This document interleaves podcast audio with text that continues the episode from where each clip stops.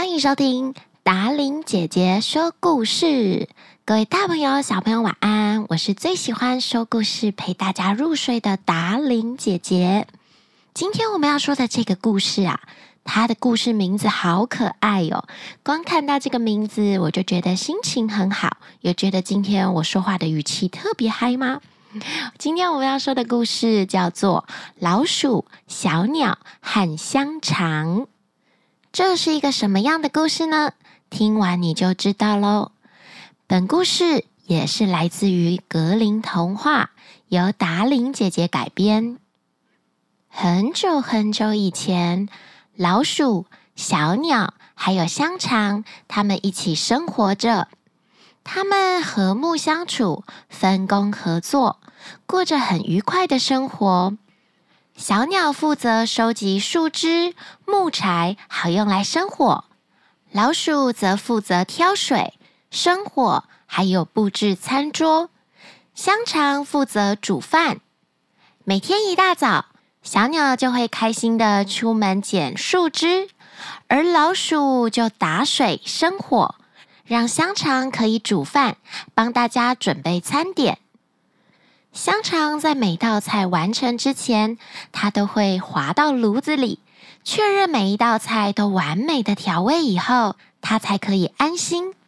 因为老鼠、小鸟和香肠都非常的勤劳，所以他们三个人的生活越来越富足。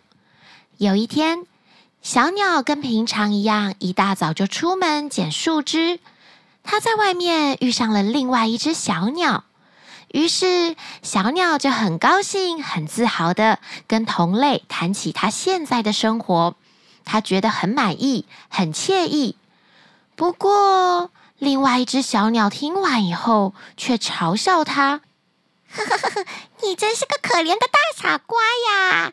你一个人一大早辛辛苦苦的出来外面干活，可是你的两个同伴却在家里热的轻松。”哦哟，你怎么会挑最累的事情做呢，傻瓜！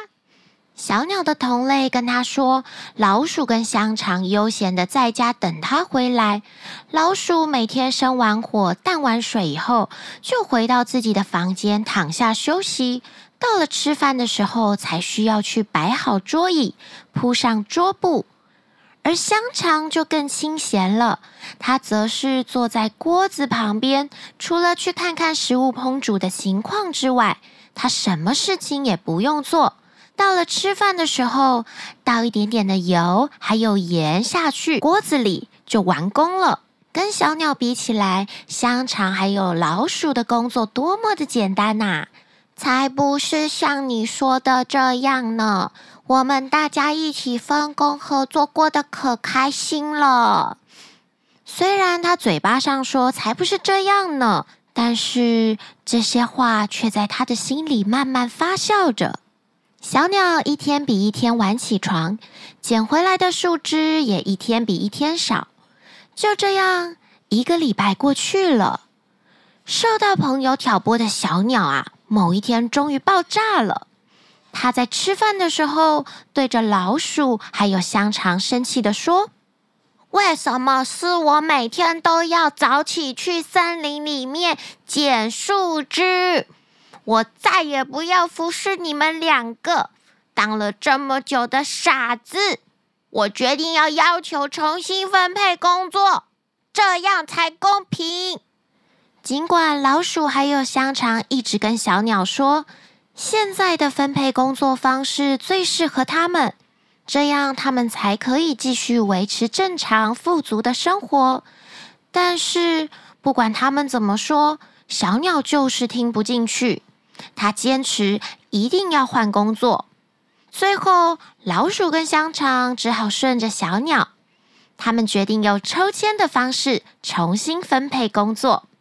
现在换成小鸟挑水。生火，还有布置餐桌，老鼠负责煮饭，香肠必须出门去收集树枝，用来生火。重新分配好工作的第二天，香肠一大早就出门去捡树枝了，而小鸟还有老鼠在家里做其他的工作准备。等着香肠回来。可是他们等了好久好久，都等不到香肠回家。香肠还不回来，都要天黑了。小鸟说着：“那你要不要快一点飞出去找它呢？”小老鼠说。于是，老鼠跟小鸟讨论之后，决定赶快出去看看香肠发生了什么事。小鸟飞到外面找呀找的，它遇到了一只狗。正义狗说：“我把香肠给吃掉了。”什么？香肠被吃掉了。正义狗对小鸟说：“他发现香肠做的工作跟他的身份一点都不符合，所以他觉得香肠是伪装的间谍。为了森林里的和平，他就把香肠吃掉了。”小鸟听完以后，非常伤心地回到家里。他把自己听到的事情告诉了老鼠，虽然很悲痛，少了一个室友。可是，他们还是必须要一起生活下去。晚餐的时间到了，老鼠要去煮菜了。它学香肠滑到菜里面，想要试试菜的味道。但是，老鼠从来没有做过这件事情，这也不是它在行的。于是，它凭着记忆学香肠，慢慢的滑到锅子里面去。但是，一不小心。老鼠整个掉进去了。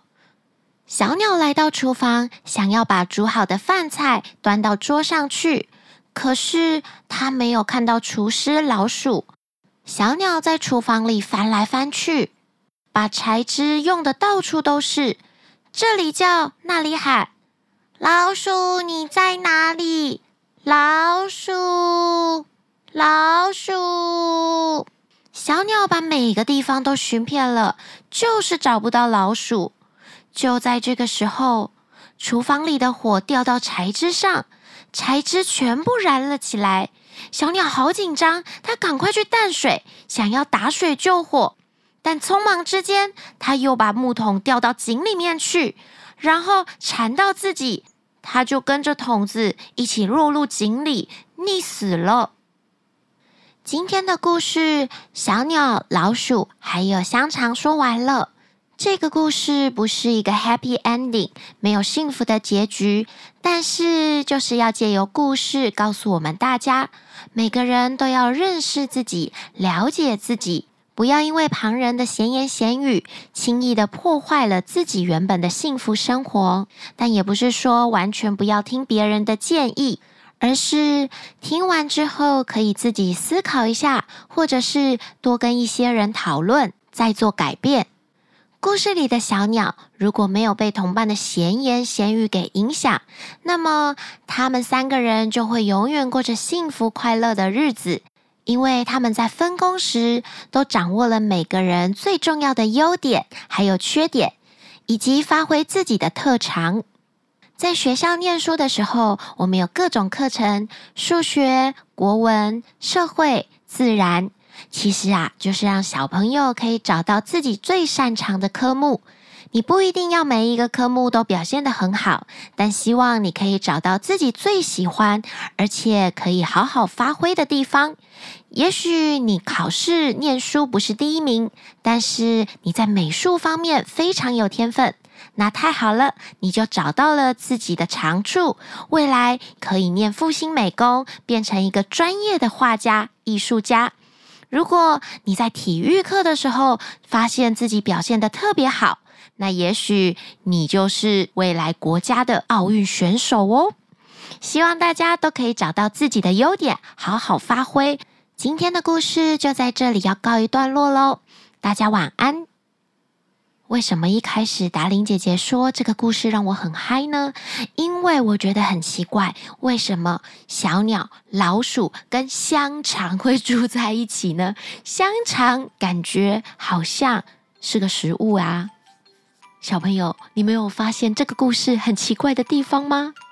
不过换个方向想，也许这个故事的作者想要让我们知道。不同频率、不同个性的人，他们也是可以当朋友、当室友的哟。